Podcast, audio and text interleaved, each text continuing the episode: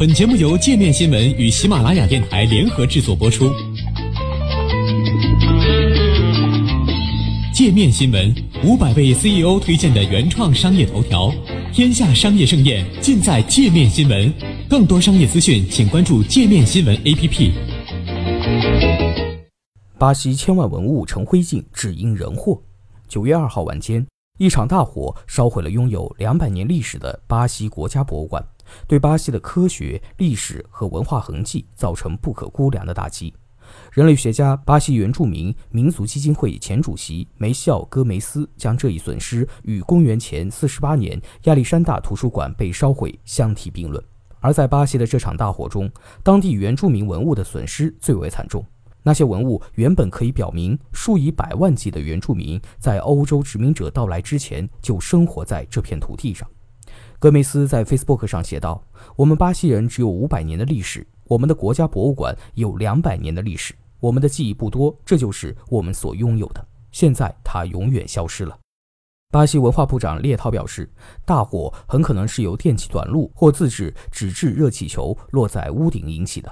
但在外界看来，更深层的原因是政府未能给予博物馆充足的资金，导致博物馆难以更新防火设备。巴西政府的紧缩政策才是让后世巴西人无法一睹辉煌历史的罪魁祸首。火灾之前，这座博物馆由里约热内卢联邦大学管理，收藏有古埃及和古罗马的文物、恐龙化石和美洲最古老的人类骨骼，拥有一万两千年历史的卢奇亚，总藏品数量达到两千万件。如今，除了陨石幸免于难外，消防员和博物馆工作人员只抢出了几个箱子、一些标本和显微镜。几乎百分之九十的藏品已经被烧毁。国家博物馆的鱼类科学专家保罗·巴卡普教授也冲入大楼抢救动物标本。他对 BBC 表示：“消防员没有能力做任何事情，他们没有水，没有梯子，没有设备，因此我们主动采取行动，试图挽救我们所能找到的。”巴哈普说：“我为同事感到非常遗憾，他们中的一些人已经在这里工作了三四十年。”现在他们失去了所有的工作证据，生命也失去了意义。里约消防部门发言人卢瓦迪呼应了巴卡普的说法，他指出，距离博物馆最近的消防栓根本无法工作，消防员必须从附近的湖泊取水，灭火时间不得不延迟。媒体报道还提到，此前在雨季时，工作人员不得不用水桶接着屋顶的漏水，同时也要与白蚁和蝙蝠做斗争。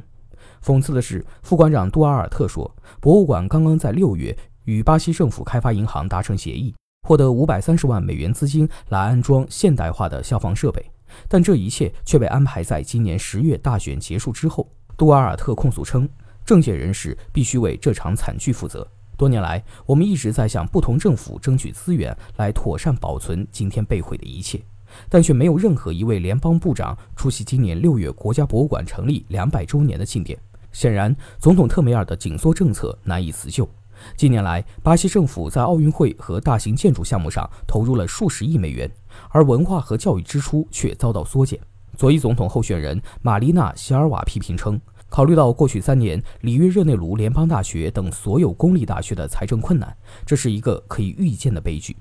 分析人士称，这场大火惨剧同时也昭示着巴西缓慢崩溃的现状。政府运作成本已经与发达国家相当，但却无法提供教育、安全和卫生方面同等质量的服务。而这一切也正在助长巴西激进主义抬头，也是此次大选的民调中极右翼和左翼取得领先的原因。总统特梅尔称，博物馆的损失对巴西来说是无法估量的。并表示，他正在组织一个由银行领导的联盟来重建博物馆。教育部长苏亚雷斯说：“巴西已经在向国际社会寻求帮助，例如正在与联合国教科文组织进行谈判。”苏亚雷斯称，联邦政府已经决定率先拨出一千五百万雷亚尔（约等于三百六十万美金）来重建博物馆。但激怒选民的是，尽管巴西这一新兴市场还在经历缓慢的经济复苏，该国的政客却不断陷入数十亿美金的腐败丑闻。前总统卢拉因贪污被判入狱十二年，特梅尔的一名亲密助手去年因收受一名私人商人的钱而被警方逮捕。特梅尔政府的一名部长也在狱中，因为在他名下的一间公寓里发现了五千一百万雷亚尔的现金。巴西网友表示，博物馆的整体翻新工程将耗资一亿雷亚尔。那么，只要两个政客提供装有五千一百万雷亚尔的现金的箱子，不就行了？